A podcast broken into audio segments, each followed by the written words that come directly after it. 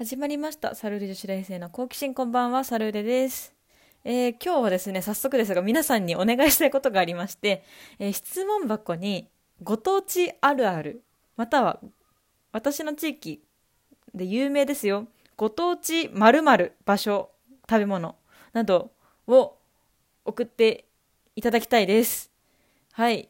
こう考えたのはですねあの私のラジオは結構その恋愛とかその私の栄養関連とかそういうのが多いなと思ってあのぜひね皆さんに参加していただけるものってなんだろうって思った時にあの私の住んでる神奈川県あるあるだったら結構うんあの友達に話して楽しいなって思ったのでぜひあの皆さんにね多分住んでるところそれぞれだと思うのでそういうのを話していただきたいなって思って今回質問箱で募集させていただきたいと思います。えー、とですね、私の住んでる神奈川あるあるからいくと、神奈川あるあるは、えー、と神奈川県出身の人、大体ですね、神奈川出身とは言いません。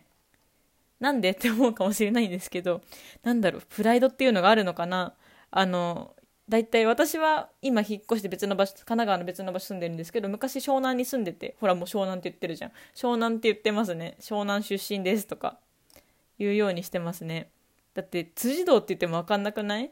辻堂どこやねんってなるけど、湘南って言えば大体分かるじゃん。あ、湘南、あの、江ノ島とかあるところね。そうそうそう、そこね。みたいな感じになるんですよ。なので、あの、ぜひね、あの、教えていただきたいんですよ。いろんな人のご当地あるあるとか。ご当地名物ご当地な場所とかぜひあの通の人しか知らないような場所とかご飯とかそういうのを教えていただきたいなと思って今回ラジオ配信しています。はい。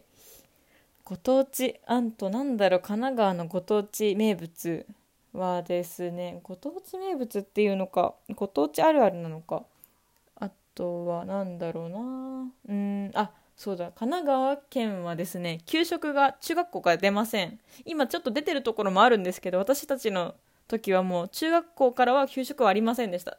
給食は小学校まで。中学校からお弁当を持ってくって感じでしたね。そんなこんなとか。そう。給食が小学校までなのって神奈川県だけらしいんですよ。昔はね。今は中学校もちょっと出たりする時もあるらしいんですけどあの私が管理栄養士の学校通っててあの先生に初めて言われて気づいたんですよ。君たちが住んでいる神奈川県は、えっと神奈川県だけなんですよ。給食が出ないのは中学校って言われて。あそうなんだってなったんですよ。だからそういうあるあるとかも教えていただきたいですしあと神奈川県のね給食はねすごい畳イワシが出てくる。魚が多い。そうあのやっぱり私が住んでた湘南だけだったのかな。すごいやっぱり魚が取れるのでアジの開きとかも出るし畳イワシは結構出ましたね。畳イワシはしらすを干してカラッカラに干してなんだろうパリパリしたしらす が畳のような平ったい状態になってご飯の上にそれを乗せるみたいな感じのやつが出ましたね。そういうのとか結構出ました。とかねそういう給食あるあるでもいいです。私今給食の話しかしてないけどあの他にも私は何だろう。あと神奈川あるある？うーん多分ねいろいろ言われてみればそういえばあるなとかあるんですよ。あと私が出身の小学校はあの今もジャニーズ退所しちゃったけど中居君の出身校とかこれ言ったら見見バレしちゃうかもしれないけどとかね。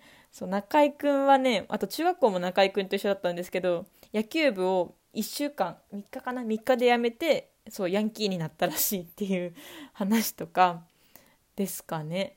そうそういうのとか。あのそういうあるあるをねなんか聞きたいなと思って。でそれでなんか同じ地方出身だったらちょっと盛り上がれたりしません？